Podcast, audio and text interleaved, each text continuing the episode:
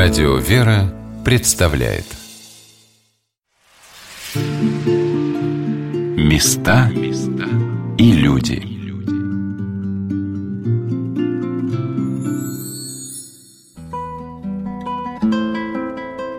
Длинная вереница всадников и княжеских повозок продвигалась к Суздалю по осенним дождливым дорогам. Это был не военный отряд, не княжеский поезд – Своей особой неторопливостью эта процессия напоминала крестный ход, где и князь Андрей Боголюбский с супругой и малыми сыновьями, и вышгородское духовенство со своими детьми и женами, множество слуг и домочадцев, дружинников князя, его приближенных, сопровождали путь Пресвятой Богородицы, ее чудотворного образа. Следующего из города Вышгорода, расположенного рядом с Киевом, где княжил отец князя Андрея, великий князь Юрий Долгорукий, пределы северо-восточной Руси. Там, за лесною землею, где обитало племя Вятичей, на притоках Оки и Волги, рек Вазузу, Москвы и Клязьмы, в Ростово-Суздальских землях ждали князя Андрея. Не хотели уже залесские бояре платить дань стольному Киеву. Чувствовали они в себе силу подняться во весь рост на новых рубежах Руси, и сильный князь мог им помочь обрести такую свободу. Тем более, что сама Пречистая Дева своим дивным образом, привезенным из Константинополя, пожелала отправиться в эти земли, чтобы стать для них покровом и благословением. Множество чудес сопровождало это путешествие Царицы Небесной, освещающей землю русскую своим присутствием. Одно из них, знаменующее собой особое покровительство владычицы князя Андрея, случилось недалеко от Владимира – небольшого поселения, основанного святым равноапостольным князем Владимиром в 990 году. Кони, везущие повозку с чудотворной иконой, встали, и ничто не смогло сдвинуть ее с места. В слезной молитве простерся князь к Пресвятой Богородице, она явилась ему, указав, где она хочет пребывать своим чудным ликом, и где князю надлежит основать свою резиденцию и устроить монастырь. Так появился на русской земле город Боголюбово, и так указала сама Богоматерь место своего пребывания в этом крае – город Владимир. В начале октября 1164 года из выстроенного юного града Боголюбова во Владимир, в Новый Успенский собор, созданный волею первого самодержца и самовластца русского святого благоверного князя Андрея Боголюбского, перенесли икону, значение которой для России несравненно – ее называли палладиумом нашего государства, защитницей и хранительницей во многие и многие века. Здравствуйте, дорогие друзья! У микрофона Анна Шалыгина. Сегодня мы с вами отправимся, как вы, надеюсь, догадались, в город Владимир. Мое путешествие в этот древний город началось с подарка радио «Вера» ко дню его рождения. Его Высокопреосвященство митрополит Владимирский и Суздальский Тихон в преддверии праздника Успения Пресвятой Богородицы уделил нам время и тепло по-отечески рассказал о том, как совершается его служение на Владимирской кафедре, которая в 2014 году отметила свое 800-летие. Уже в 1214 году образовалась Владимирская епархия. И как это бывает с добросердечным и великодушным человеком, владыка отвечал на все мои вопросы – так как в город Владимир съезжается множество туристов, я спросила его высокопреосвященство, а правильно ли это понятие «религиозный туризм»? Любой вид паломничества, я думаю, это хорошо, потому что я помню, в 1964 году я приехал с родителями в Москву по каким-то делам, еще молодым человеком. Ну и на вокзале сказали, что, пожалуйста, стоит автобус, у кого есть время, можете там на двухчасовую экскурсию по Москве с заездом в Кремль и все такое. Мы с удовольствием приняли, хотя, можно сказать, не очень церковные мы были люди, и в то время же ни книг по истории церкви не было ничего. Ну, в храм ходили, мы молились, там причащались, а все остальное это, это же сложно, история это богатая. Но мы проехали, мы укрепились в вере, потому что посмотрели московские храмы, посмотрели Кремль. Ведь все дышит стариной, все пропитано молитвой, и поэтому это имеет непосредственное воздействие на душу человека. Если человек уже этой темой интересуется, это уже хорошо, потому что туристический маршрут может быть любой, А то, что мы прикоснулись к этим святыням, к этому наследию наших великих и святых предков, это имеет непосредственное воздействие на душу. Это так же, как приходишь на могилу к родной матери. Ну, конечно, самые добрые чувства у человека возникают, потому что непосредственное общение, мы же знаем, что у Бога все живы. И тем более мы знаем, Дух Святой, Он пропитывает и материальные всякие вещи, и почему у нас чудотворные иконы и другие святыни, потому что там присутствие Духа Святого, и Он воздействует на душу человека, который ищет. Удивительно, как человек, ищущий Бога, может приблизиться в своей жизни ко многим богословским осмыслениям. Таким был святой благоверный князь Андрей Боголюбский, кого пожелали видеть своим князем ростовские и суздальские жители, которые восхищались его нравом и добродетелями. Он, как святой равноапостольный князь Владимир, спешил раздавать милостыню, кормить бедный люд. Его любовь к храмовому строительству подарил Владимирской Руси шедевры белокаменного зодчества – Князь Андрей был автором церковных служб. Он положил начало празднованию на Руси нескольких праздников, в том числе Покрова Божией Матери. Его Успенский собор во Владимире – один из ярчайших примеров того, как Дом Божий может стать местом, где душа не только встречается с Богом, но и обучается вере, просвещается ее светом. Во Владимире особое отношение к князю Андрею. Наверное, здесь, как нигде в другом месте, особенно понимается значение этого человека для истории России. Князь Андрей Боголюбский, я считаю так, что он не просто был политик, выдающийся, бесстрашный воин, но он был святым человеком. А в чем как бы проявляется вот эта святость, что святые люди, они не живут по своей греховной воле, они исполняют волю Божию. И поэтому мы видим, что его вся жизнь, она подкрепляется божественным промыслом или как идет по божественному промыслу, и икона перенесения не случайно была было из Выжгорода сюда во Владимир и является ему Пресвятая Богородица, что отображено на Боголюбской иконе Пресвятой Богородицы и как бы свидетельствует о том, что здесь основывается новое боголюбивое государство – то, которое будет хранить святую православную веру. И Матерь Божия сама подкрепляет в этих во всех деяниях по созданию нового государства князя Андрея. И поэтому он так уверенно создает это государство, переносит эту икону во Владимир. В Боголюбове остается его резиденция на месте явления Пресвятой Богородицы.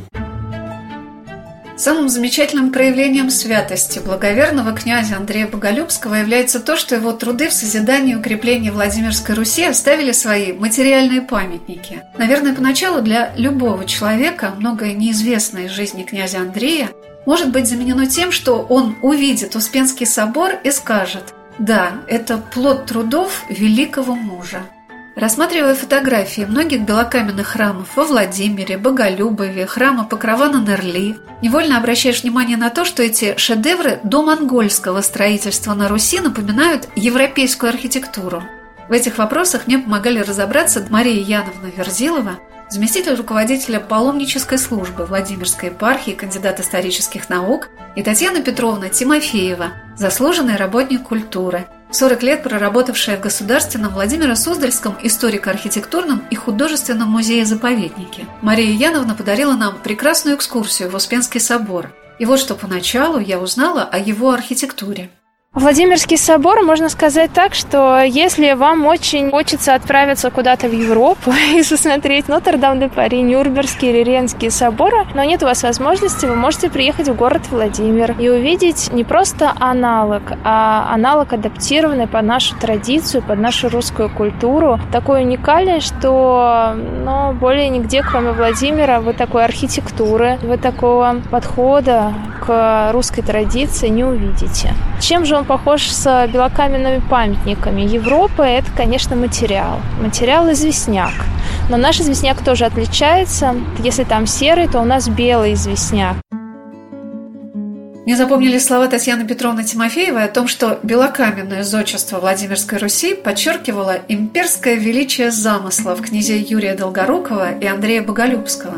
Но приехав во Владимир и стоя рядом с Успенским собором, невольно захватывают дух от понимания того, что это могущество окрепло уже за три с половиной века, до расцвета самодержавного московского государства, одним из основоположников которого по праву считают и святого благоверного князя Андрея Боголюбского – Белокаменное зодчество – это, так сказать, результат политической воли Владимирских князей. Первым среди них можно назвать Юрия Долгорукова, сына Мономаха, который начал белокаменное строительство в ряде городов. А во Владимире это строительство продолжил его сын Андрей Боголюбский. Он, можно сказать, организовал новую столицу княжества. И Успенский собор стал духовным центром этой столицы. Андрей Боголюбский, а может быть даже отец его Юрий Долгорукий, взгляд свой обратили на Запад, где в это время расцветала Священная Римская империя. И более того, даже предполагается достаточно не без оснований, что изотчие были приглашены оттуда. Но, так сказать, стиль, который проявился в белокаменных памятниках, трудно идентифицировать с каким-то конкретным зданием, поскольку признаки его, они рассредоточены по всей Европе. В очень многих храмах очевидцы находят вот те детали, которые мы видим у себя. Аркатурно-колончатый пояс, наличие рельефа, рельефов, цоколь профилированный и прочее. Русское христианство, оно свою архитектуру получило не в готовом виде, оно ее создало как бы само, получив идею из Византии, а сформировав крестово-купольный так называемый тип уже, так сказать, здесь на месте, вот как бы на практике, потому что прямых точных аналогов нет больше нигде. Частичное это совпадение есть, а вот движение зодческой мысли, которое направлялось богословским светом, можно так сказать, и потом практикой, материалом и так далее. В других местах нет. Так что русская архитектура, как в свое время говорил Георгий Карлович Вагнер, проповедь в камне.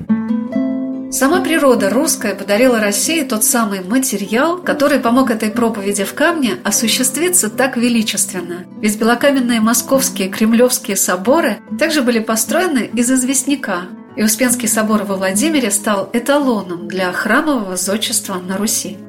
Я попросила Марию Яновну показать те самые характерные черты, которые отличают западноевропейский стиль в архитектуре Успенского собора – Здесь у нас как раз аркатурно-колончатый пояс, сохранившийся даже в центральной части. Это лучше видно от 12 века. Арочки и колоночки – это вот традиция наша. Или тоже, что унаследовали от наших европейских да, архитекторов, это перспективный портал. Вы можете видеть на всех храмах белокаменных, да, вот этот вот вход. Вход, который тоже вот такими арочками обрамлен. Все храмы у нас завершаются полукружием. Это называется закомары, полукруглые закомары. И вот что интересно, если мы сейчас с вами стоим у западного фасада, если посмотреть, то мы видим пять завершений, пять полукружий. Конструктивно, что мы видим в соборе снаружи, то сохраняется и внутри. Если видим пять завершений, видим пять таких галерей, или это называется еще нефы, то внутри пять нефов мы также сможем с вами проследить. То есть будет пять галерей, которые будем ориентироваться. По центру аркатурно-колончатый пояс под окошечками. На этом уровне находятся хоры. Там молились кто? Князья, их приближенные. Откуда пошло слово «высоко поставленный человек». Да, вот как раз там они поднимались. И там молились. А сейчас там располагается клирос, или как еще называют, как хор. Да? То есть там на этом уровне вот тоже такое перекрытие существует. Что видим снаружи, то сохраняется внутри. Видим, что окна небольшие, щелевидные, их еще называют, по той причине, что храм еще выполнял функцию оборонную. Это такой вот храм-крепость есть. И мы знаем, что неоднократно были набеги татар на город Владимир, и что княжеская семья как раз запиралась именно в соборе. Поэтому это вот такой вот наш монументальный храм. Первоначально он был э, несколько меньше по размерам, он был трехнефный, то есть вот отсеките два нефа слева и справа. Вот эта внутренняя часть – это Андреевский так называемый собор 1155-57 годов. В 85 году он горел и отстроен был заново. И взят был в шкатулочку как бы двумя галереями в бытность Всеволода Большое Гнездо. Сейчас зайдем внутрь и увидим уникальные росписи 12 века наружные, которых ну, не сохранилось в России нигде и не могло сохраниться в мире. Это тоже единица, чтобы сохранились наружные фрески 12 века. Места и люди –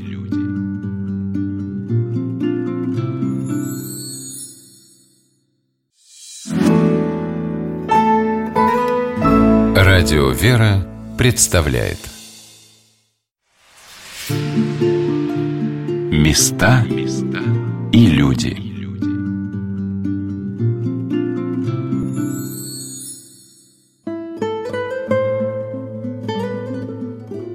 Сегодня на «Волнах Радио «Вера» мы рассказываем об Успенском кафедральном соборе города Владимира, построенном святым благоверным князем Андреем Боголюбским – о том, как гений одного человека может помочь заложить основу мировоззрения, показать пример отношения к своей жизни, своему Отечеству для множества людей.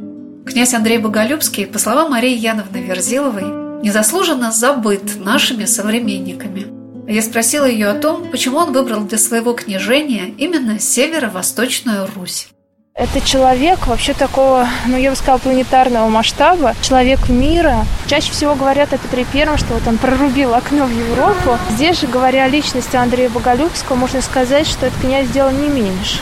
Дело в том, что Андрей Боголюбский, он родился в семье Ростова-Сударского князя Юрия Долгорукова и его супруги Аепы. И он детские годы провел именно здесь. Под Суздалем в четырех километрах располагалась резиденция Юрия Долгорукова Кидикша. И вот там-то и родился, и первые годы воспитывался князь Андрей. И что интересно, в детстве, вот мы с вами уже про князя Всеволода говорили, что у него было два имени. Да? Имя крещальное Дмитрий, к Размитровскому собору мы подходим, подходе. И имя уже княжеское Всеволод. У Андрея имя, которое он носил, Андрей, да? А вот имя, которое ему дали при рождении, Китай. Андрея Боголюбского называли Китай. Мама у него тюркского происхождения, поэтому имя такое дали, что в переводе с тюркского означает крепость. Как в Москве Китай город, да? Крепость.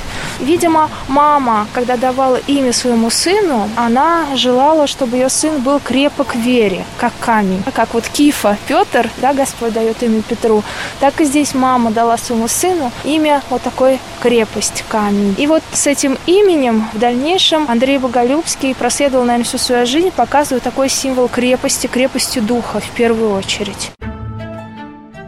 Как это часто бывает, каждое путешествие является для нас возможностью ближе познакомиться с тем или иным периодом истории, исторической фигурой.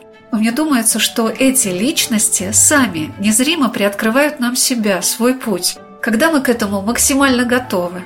Только приехав во Владимир, для меня стал раскрываться облик святого благоверного князя Андрея Боголюбского. И прежде всего меня поразила мужественность этого человека. Не только в том, что он в молодости бесстрашно устремлялся в сражениях всегда впереди своей дружины, участвуя в военных походах своего отца, великого князя Юрия Долгорукова а в конце жизненного пути не боялся противостоять целым коалициям русских князей, защищая свои права. Но, на мой взгляд, его мужество заключалось в том, что он осуществлял в жизни свои мечты. И Успенский собор во Владимире, и храм Покрова на Нерли, и то, каким было его Боголюбово, это отражает. Я попросила Татьяну Петровну Тимофееву поделиться своим отношением к святому благоверному князю Андрею Боголюбскому. Прозвище его Боголюбский тоже по-разному интерпретируют. Скорее всего, все-таки не по месту. Боголюбов потом получила такое название по его прозвищу. Боголюбивый. Икону Боголюбской Божьей Матери называют вот местная интерпретация Боголюбивая. В местных источниках она боголюбивая, но боголюбимая. И Андрей Боголюбский, видимо, это был действительно такой человек религиозный, любивший богословие, знавший его. Ну и то, что он строил, оно тоже все имело какую-то богословскую подоплеку, ориентированную на актуальность актуальное время. Золотые ворота венчает церковь положение Риз Богородицы, то есть аналогия на Влахернский храм, где ризы эти хранились. Успенский собор – это праздник Успения Богородицы, который декларирует, что Богоматерь с нами жива. Боголюбова – это Рождество Богородицы. Церковь Покрова мы не знаем, какое она имела посвящение, кстати говоря. Покров – это, видимо, праздник, складываться праздник Покрова начал при Андрее Боголюбском. Но имел ли он такое название – это большой вопрос. Андрей Боголюбский, видимо, был личностью богато одаренной. Он был и политиком. Судить его нам трудно, поскольку мы не все и знаем. Он был, конечно, воин, поскольку он в очень многих походах участвовал. Он был и политиком в экономическом смысле, поскольку ему тут приходилось перекрывать доступ хлеба в Новгород. Он был политиком в местных кругах, но здесь, видимо, не очень удачно, потому что кончил он заговором, который имел целью его убиения, и оно и произошло, это убиение. Может быть, именно поэтому канонизация случилась очень поздно, только в 1701 году, хотя древний текст, ну, летописный, канонизирован он быть не мог в то время, но, тем не менее, о нем есть отзывы как о святом, как уже о канонизированном персонаже. То есть, ну, такая очень известная личность и в свое время, и все последующие времена. Более того, ведь создание Московского царства, оно тоже имеет явную ориентацию на Владимира Сундерскую Русь, на Владимирское, его имперские качества, и зодчество вот это, и во всем это чувствуется. То есть даже говорят, что Андрей Боголюбский заложил основы московской государственности. Можно, наверное, и так в каком-то смысле сказать. А окончил он в Боголюбове жертвой этого заговора он упал. А заговор был составлен из группы бояр, ну, тоже по-разному теперь их оценивают, их социальную принадлежность. Кучковичи во главе стояли, это те самые Кучковичи, у отца которых Юрий Долгорукий отобрал Кучково поле, землю, на которой построил Москву потом впоследствии. Кстати говоря, стены московские строил Андрей Боголюбский. Первое летописное упоминание Москвы – это как раз о тех стенах 56 года, которые строил сын Юрия Долгорукова, Андрей Боголюбский. Татьяна Петровна рассказала о том, что современные научные исследования вносят дополнение к сведениям и о внешнем облике святого благоверного князя Андрея Боголюбского и к вопросу о его возрасте.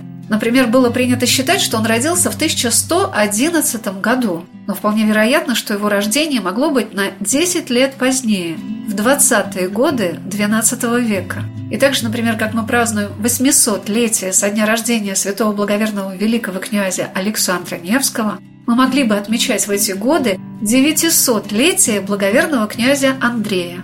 Когда мы беседовали с его высокопреосвященством, митрополитом Владимирским и Суздальским Тихоном, вспоминая юбилей святого благоверного князя Александра Невского, Владыка сказал о преемственности традиций в России, которые сохраняются и в наши дни – я думаю, что образ Александра Невского, конечно, он важен для любого православного человека, но в первую очередь это образ православного правителя.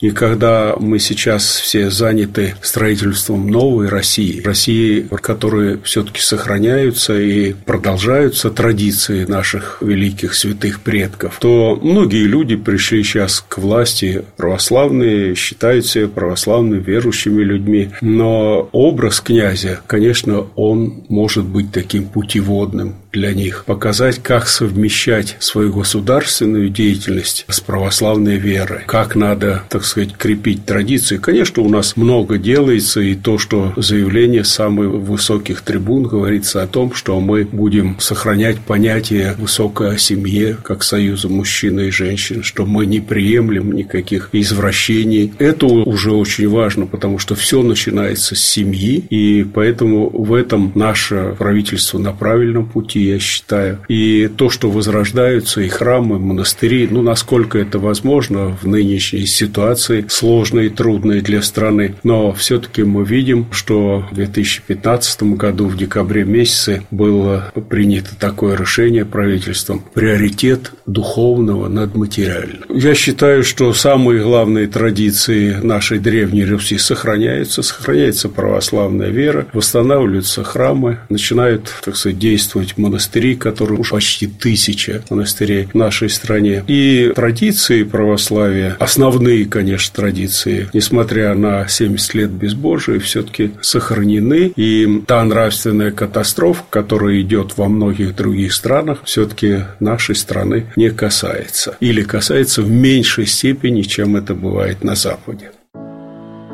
Сразу после общения с его высокопреосвященством митрополитом Тихоном мне посчастливилось прийти в Успенский собор, и несмотря на то, что подготовка к главному храмовому празднику Успения Пресвятой Богородицы была в самом разгаре, пообщаться с протеереем Сергием Фестинатовым, батюшкой, который носит звание ключарь Успенского собора.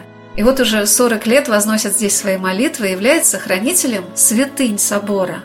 Рак с мощами святых благоверных Владимирских князей и Владимирской иконы Божией Матери – и батюшка как будто подготавливал меня к восприятию всего, что я увидела и услышала потом на праздничном богослужении, своим трепетным и благоговейным отношением к месту своего служения, тоже святыне, Успенскому собору Владимира.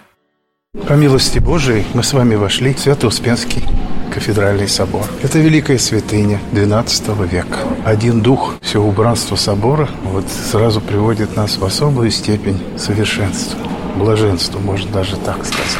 Свято-Успенский кафедральный собор хранит в себе множество захоронений, как княжеский, так и епископата Русской Православной Церкви. Но прежде всего, конечно, хотелось бы сказать, что он претерпел много изменений от своего создания. Основал его, как вы знаете, великий сын киевского князя Юрия Долгорукова Андрей Боголюбский. Мы с вами стоим перед его святой ракой. Когда меня рукополагали перед тысячелетием крещения Руси, музей пошел навстречу нам и передал мощи кафедральный собор. А где они до этого? Они до этого были в музее. Вот вы мимо этого музея прошли. Там стояла икона Боголюбской Божьей Матери, которая явилась Андрею, согласно истории. И там находились останки его. Это честная глава и несколько ребрышек, которые достались нам. Вот князь Андрей Боголюбский. Века прошли. И вот как основатель пришел и остался здесь, в доме своего творения. Вот в 1987 году, вот по весне, эти вещи были привезены, переданы нам. Батюшка, ну, честно говоря, вот вы открыли честную главу, и сердце замерло. Вот я Это говорю, же- что это храм, который в себе таит вот созерцание веков. И вообще Успенский собор, можно сказать, собор, смотрящий в вечность. Не скрою, я никогда не испытывала ничего подобного даже в соборах Московского Кремля. В Успенском соборе Владимира действительно чувствуется, что именно здесь начиналась наша история. Она хранит здесь свою основу, свои корни. И князья, лежащие в этом соборе, святой благоверный князь Андрей Боголюбский и его брат, великий князь Всеволод Большое Гнездо, чьи останки находятся в алтаре Андреевского предела – святой благоверный князь Георгий Всеволодович, погибший на реке Сить в 1238 году. Все эти люди для тебя являются, как великие русские патриархи, основоположниками твоего Отечества. Это узаконено, благословлено, вдохновлено небольшим образом Владычицы Небесной, Владимирской иконой Божией Матери, перенесенной во Владимир святым благоверным князем Андреем Боголюбским.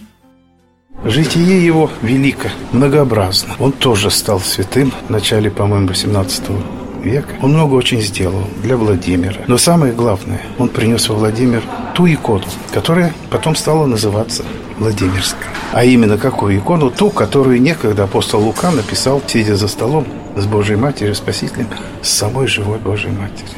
Когда он ее принес сюда, по ней повозка остановилась, не доезжая в Владимир 8 приблизительно километров. И кони, вешшие, как пишет летописец, кони, свесшие святый образ, старшие люди, и подвигнуть их невозмогоша. Тогда князь назвал то место Богом любимое, Боголюбово.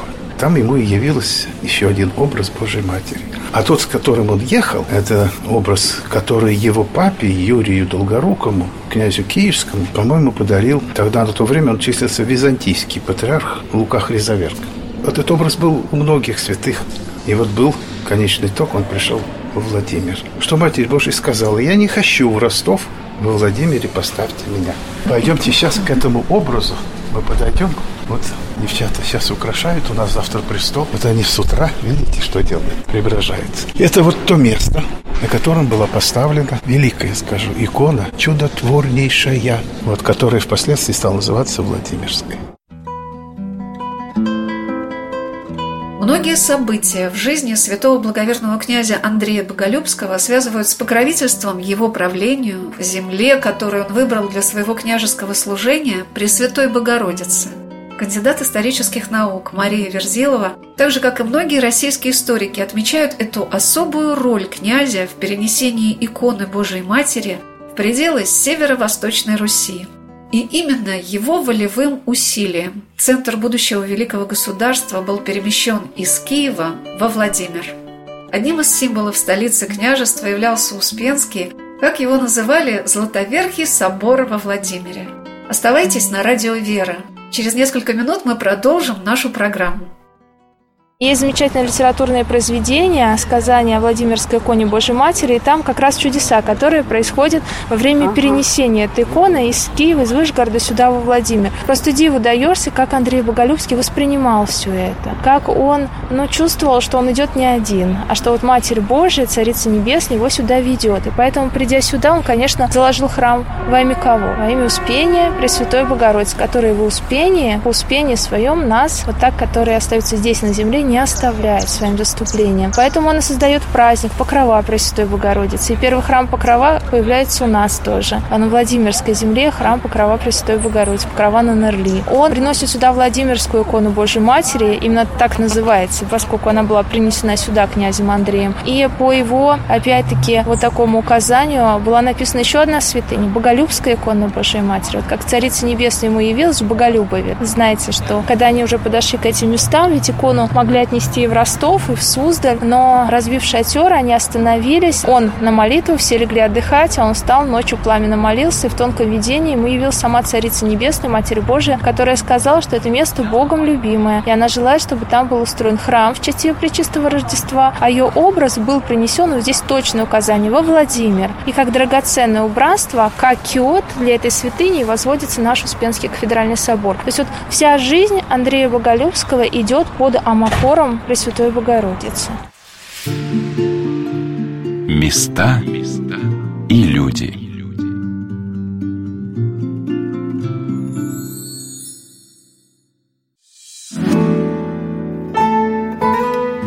Радио «Вера» представляет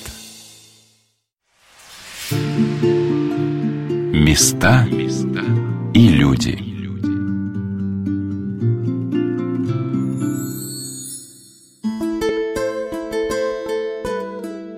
Как современный человек может почувствовать себя частью великой российской истории? Часто ли житель Москвы, находясь рядом с московским Кремлем, вспоминает о том, что за его стенами и башнями покоятся русские государи и московские святители, а попадая на Китай-город, помни, что там были с честью погребены воины, пришедшие в ранах с Куликова поля. Как относятся владимирцы к тому, что каждый день, проезжая по центральной улице, минуют Золотые ворота и Успенский собор, который по праву считается одним из самых красивых храмов России. Нужно ли для юного человека сейчас прийти поклониться гробам великих предков чтобы почувствовать себя под их небесным покровительством. Когда я приехала на праздник Успения Божьей Матери во Владимир, я поняла, что нужно и очень многим. Отрадно было видеть и то, как помолодели российские приходы, и что к белым платочкам наших бабушек, по словам митрополита Владимирского и Суздальского Евлогия, 28 лет управлявшего Владимирской кафедрой и упокоившегося под сводами Успенского собора, во многом сохранивших для нас русское благочестие, в наши дни к ним присоединяется все больше и больше их вымоленных внуков и правнуков. В день праздника мы прогуливались вместе с заместителем руководителя паломнической службы Владимирской епархии Марией Верзиловой по главным местам этой земли – и Мария со всем своим радушием и одухотворенностью знакомила нас с ее историей. И далекий XII век нашего Отечества становился более близким для понимания того, что девять столетий назад здесь жили такие же люди, которые, может быть, превосходили нас в умении расставлять правильно приоритеты своей жизни.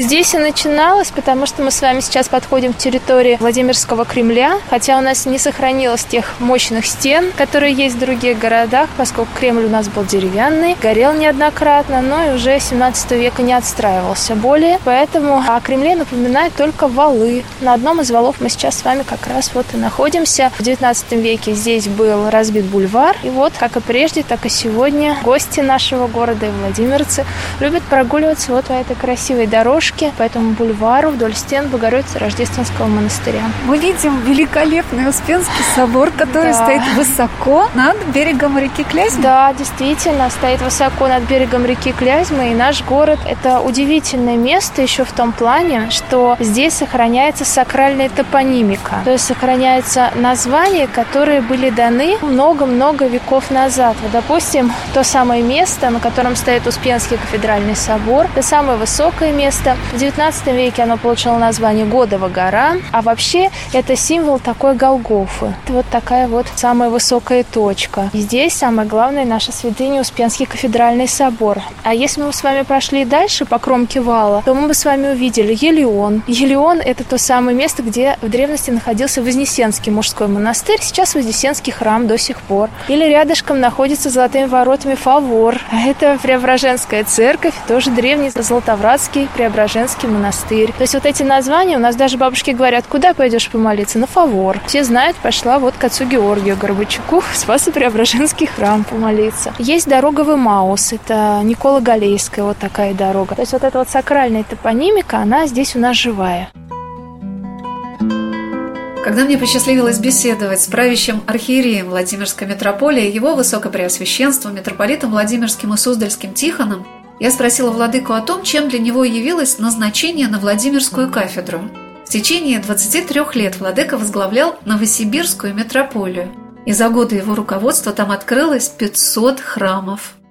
Я думаю, что не только я, и все знают, что такое Владимир, какое назначение имеет для Северной Руси. Это начало Северной Руси, Святой Руси, Северной Фиваиды. Поэтому и для меня, конечно, большое значение имел этот перевод. И что здесь возможно делать для кафедры, я стараюсь делать. Но теперь это метрополия, она разделена на три епархии. Конечно, это немножко нам мешает, потому что как бы и ресурсы разделены, что-то построить, что-то восстановить, это очень сложно. Государство передало нам наследие советского прошлого, это около 400 храмов скелетов, останков. Ну, я думаю, если не принимать меры, то через 10-15 лет уже их не будет, потому что даже те, которые были закрыты в хрущевское гонение, уже представляют из себя жалкое зрелище. И поэтому мы создали фонд «Владимирская Русь». Пытаемся обратить внимание местных жителей жителей, администрации на то, что храмы нуждаются, конечно, в защите, в восстановлении, потому что это народные святыни, наше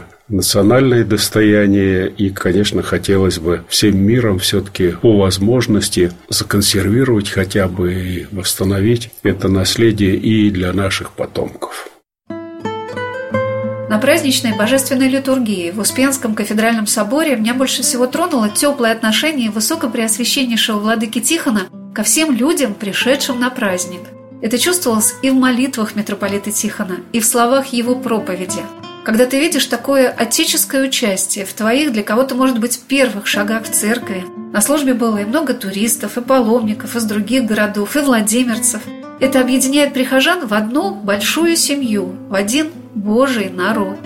Я спросила владыку, вспоминая слова Федора Михайловича Достоевского о том, что русский народ является хранителем православия, чем для него значим духовный опыт наших предков – Конечно, важно хранить святыни, и иконы, и мощи, и здания, сооружения, но все-таки Господь живет в сердцах людей. И те нестроения, которые мы видим, вот даже приход безбожия, красного колеса, которое прокатилось по нашей стране, все уничтожая, это все воспитательные меры. Мы видим, что Россия при святом царе Николае II было процветающее государство, и за 25 лет его правления управления на 50 миллионов увеличилось количество жителей нашей страны. Мы достигли одних цифр с Китаем и Индией, по 200 миллионов было население. Но мы видим, что, читая вот историю ветхозаветную избранного народа, что все время они находились в трудностях таких, все время какие-то они испытывали бедствия. И это произошло и с Россией, было время жатвы. Страна наша не стала соответствовать статусу православного государства, государству, потому что решили, если наши предки,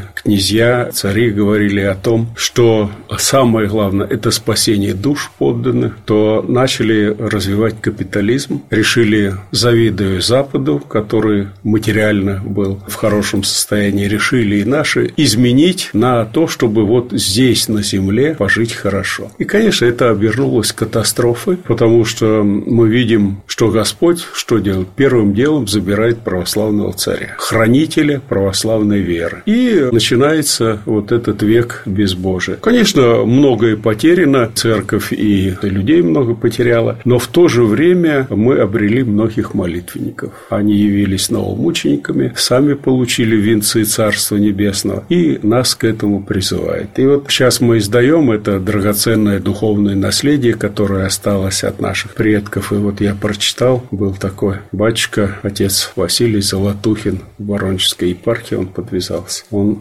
говорил так. «Царство небесное дается кровью, слезами и страданиями. Мы шли этим путем. И вы идите этим путем. Поэтому, когда мы хотим что-то с комфортом, хотим мы, когда что-то, так сказать, чтобы это было легко и доступно, то это ложный путь. Царство Небесное берется усилием, сам Господь сказал. И поэтому, кто проявляет это усилие, желание исправиться, освободиться от греха, порока, страстей, те, конечно, получают Царство Небесное. Поэтому для нас материальные святыни, они, конечно, важны, но самое главное вот этот дух православия, духовный опыт, который оставили нам предки, вот он важен, что он не прервался. И у нас все-таки и старчество сохраняется, и много людей опытных в духовной жизни, которые, я думаю, ведут народ правильным путем. Ключарь Успенского собора протерей Сергий Фестинатов – Батюшка, за плечами которого 40 лет служения в главном храме Владимирской земли Успенском соборе, поделился тем, что собор вновь передали верующим в 1944 году по личному распоряжению Сталина. Обратился с просьбой об открытии собора к властям архиепископ Владимирский и Суздальский Анисим Фестинатов – Успенский собор был закрыт после революции в 1927 году. А открыл его в 1944 году владыка Анисим Фестинатов. Ну, это мой дедушка. Дедушка написал прошение Сталину. И у нас хранится телеграмма, она до сих пор в архиве, что Сталин разрешал открыть.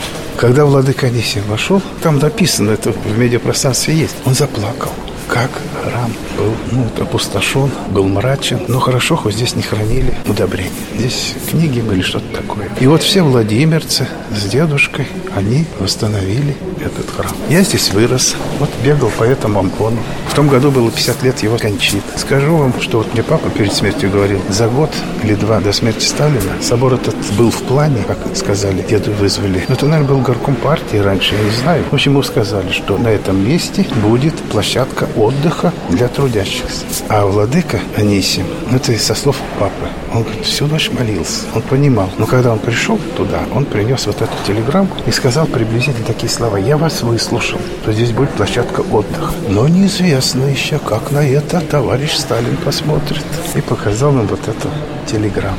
Разрешаю открыть Успенский собор. Здесь Матерь Божия спасла этот храм. Этого никто, естественно, никто не может об этом говорить. Вот кто был задействован, естественно, они уже ушли из этого мира. Но вот папа перед смертью, 92 года был, фронтовик, участник с осколком. Вот он мне сказал, что был такой случай. Отец Сергий заботливо подвел меня к чудотворному образу Владимирской иконы Божией Матери, которая выбрала местом своего пребывания в XII веке еще неведомый миру своими удивительными судьбами город Владимир. Образ Владимирской Богоматери был во Владимире с 1164 года. Ее привезли с Боголюбова на ладье до 1395 года. Вот она была здесь. При ней на коленочках стояли императоры, князья, цари, все, кто хотите. Византийские патриархи, которые посещали, были здесь. А в 1395 году, когда к Москве подошел Тамерлан, князь Василий Московский, трудно сказать, вымолил приказал, ну приказывать как можно, да? Отдайте святыню. Наверное, были какие-то все-таки диалоги, так понимаю. Но сердцем чувствую, что владимирцы провожали спасать Москву, Матерь Божия, по реке своих слез. Это мое мнение. Боялись, что не вернется? Конечно, ну кто же такую святыню отдаст? Ну, представьте, вот сейчас ее попробуйте вернуть, да? Она в Третьяков, у Никола Толмача. Нам никто ее не отдаст. Нет, что вы, даже и думать об этом не надо. Но так или иначе, на то были свои предпосылки. Это было особое время, когда Русь была под игом татаро-монгольским. Матерь Божия спасла Москву. У нас список 18 века. Петровского времени. Но он для меня самый чудотворный. Я, как говорится, не хочу ничего говорить лишнего, но я сам, как говорится, испытал очень много от этого образа. Я видел, как люди приходили, плакали, просили, умоляли Матерь Божию, а потом приходили, плакали еще громче, но от радости. У меня много есть примеров вот этих чудес от нашей иконы. Божьей Матери. Поэтому первая святыня любого града является Матерь Божия. Ну, у нас, естественно, вот Владимирская. Это большая история. Она связана, конечно же, с Андреем Боголюбским.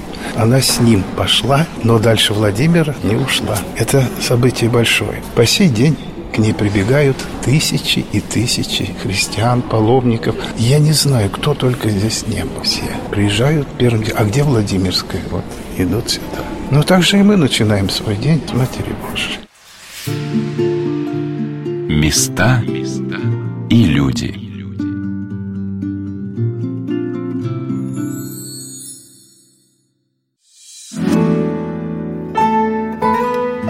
Радио «Вера» представляет Места и люди –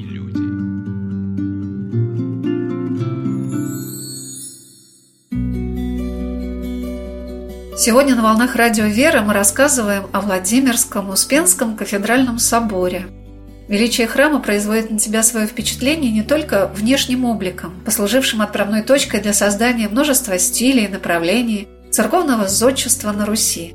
Его значение усиливается тем, что под сводами собора упокоилось немало людей, внесших свой вклад в созидание и прославление истории русского государства.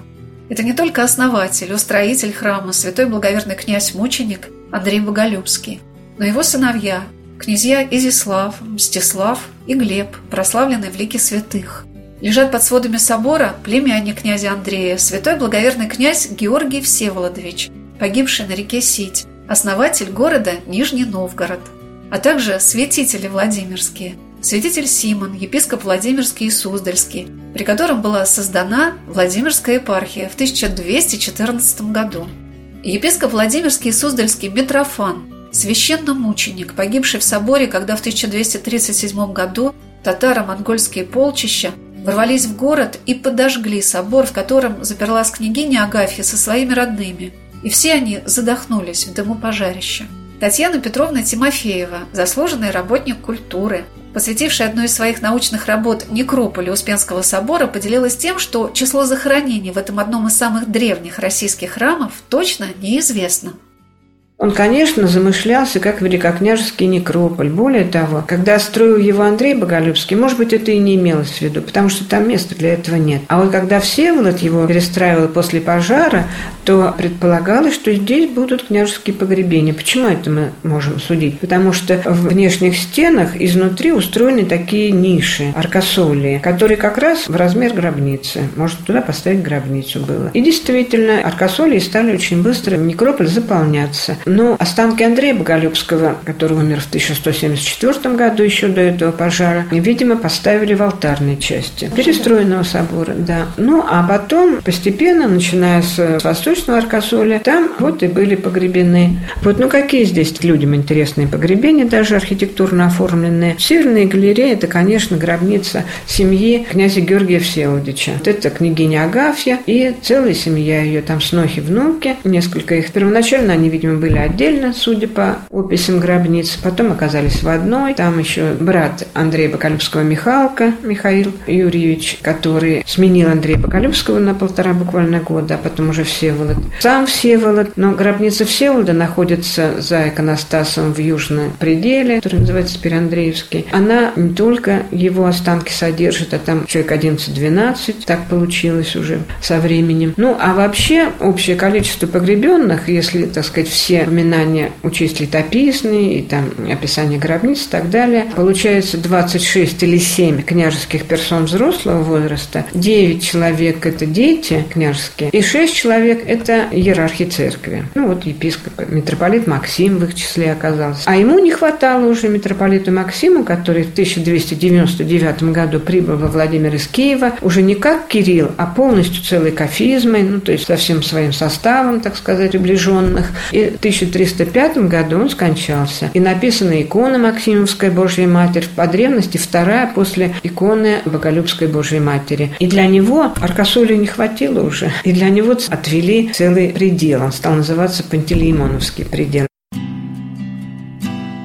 Владимирский Успенский собор оказался выше всех известных в то время главных соборов на Руси – и Киевского Софийского, и Новгородского – Святой благоверный князь Андрей Боголюбский и этим хотел превзойти своих предшественников, создавая на берегах реки Клязьмы оплот православия, который устоял на этих рубежах, радуя наших соотечественников в течение почти 860 лет.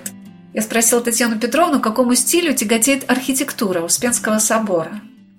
Вот это было то время, когда в Европе уже появилась готика. А здесь это еще к стилю романскому, можно сказать, тяготеет больше. Но, тем не менее, ведь готика – это что такое? Это, если простым языком говорить, это такое мистическая нацеленность куда-то ввысь. Ну и формы такие готические, да? А здесь мы готических как бы форм не видим, но зато мы видим стремление сделать храм как можно более высоким. Вот даже барабан, цилиндр, перекрытый шлемом, он стоит не просто на сводах, как в византийском храме, а на постаменте. Он как бы его подвышает. И общее впечатление, особенно если и внутри, так сказать, поднять глаза кверху, тоже создает впечатление некоего цветового столба. То есть это тоже какое-то влияние готики. А в Европе уже готические храмы. Они, правда, строили все столетиями. Вот, а здесь сроки весьма ограниченные. А сколько строился? Вот, закладка храма где-то с мая по август происходила. Потом сезон должен был пройти, чтобы, так сказать, устаканилась почва. И затем строительство строительство занимало 2-3 сезона. И следующий сезон росписи. Ну, тоже должно было какое-то время пройти. Ну, вот получается, что закладка Успенского собора 1158 год, а роспись уже 1161 год. Достаточно быстро строили. Три года.